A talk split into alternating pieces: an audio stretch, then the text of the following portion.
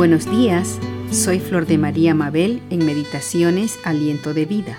En este día vamos a meditar un poquito en un emocionante pasaje que encontramos en el libro de Hechos, capítulo 3, versos del 1 al 10. Se los leo. Pedro y Juan subían juntos al templo a la hora novena, la de la oración, y era traído un hombre cojo de nacimiento, a quien ponían cada día a la puerta del templo, que se llama la Hermosa, para que pidiese limosna de los que entraban en el templo. Este, cuando vio a Pedro y a Juan que iban a entrar en el templo, les rogaba que le diesen limosna. Pedro y Juan, fijando en él los ojos, le dijo, Míranos. Entonces él les estuvo atento, esperando recibir de ellos algo. Mas Pedro dijo, No tengo plata ni oro, pero lo que tengo te doy. En el nombre de Jesucristo de Nazaret, levántate y anda. Y tomándole por la mano derecha, le levantó, y al momento se le afirmaron los pies y tobillos, y saltando se puso en pie y anduvo, y entró con ellos en el templo, andando y saltando y alabando a Dios. Y todo el pueblo le vio andar y alabar a Dios, y le reconocían que era el que se sentaba a pedir limosna a la puerta del templo la hermosa, y se llenaron de asombro y espanto por lo que le había sucedido.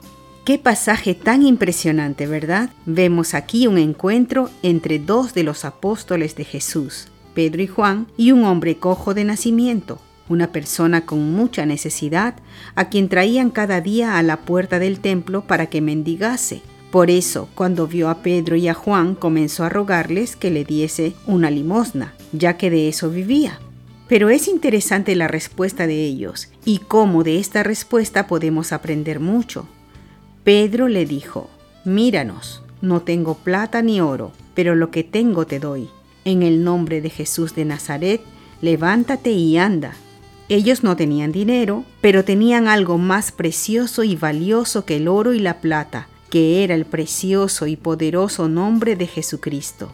Su vida y su corazón estaban llenos del Señor el Señor Jesús les había enviado al precioso Espíritu Santo para que los guíe en cada paso que debían dar y que con su poder hicieran las obras que Él les había mandado y enseñado.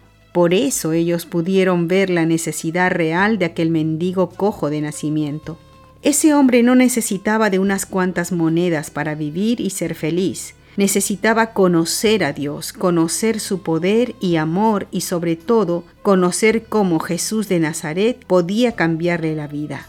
Pero necesitaba creer en que el nombre de Jesús era poderoso para hacer milagros. Y este hombre, al mirar a Pedro y a Juan con esa fe y llenos del Señor, creyó creyó que Jesucristo podía salvarlo y creyó que era poderoso para hacerlo andar.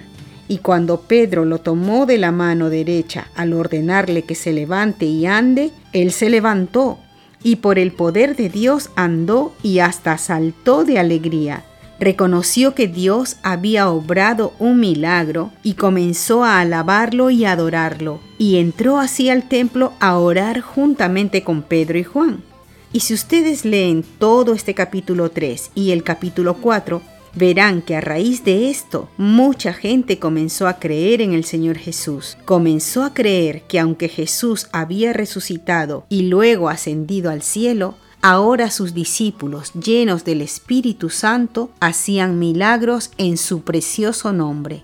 Sus discípulos estaban llenos de fe en Él, por eso podían obrar milagros y eso es lo que espera el Señor de todos nosotros sus hijos, que estemos llenos de Él y que hagamos bienes y milagros en su nombre, para así poder suplir la necesidad de los demás y sobre todo que lo conozcan como el Hijo de Dios, que tiene todo el poder para sanar y para salvar. Pídele que te llene de su Espíritu Santo y te use, así como usó a Pedro y a Juan. Hasta otro día.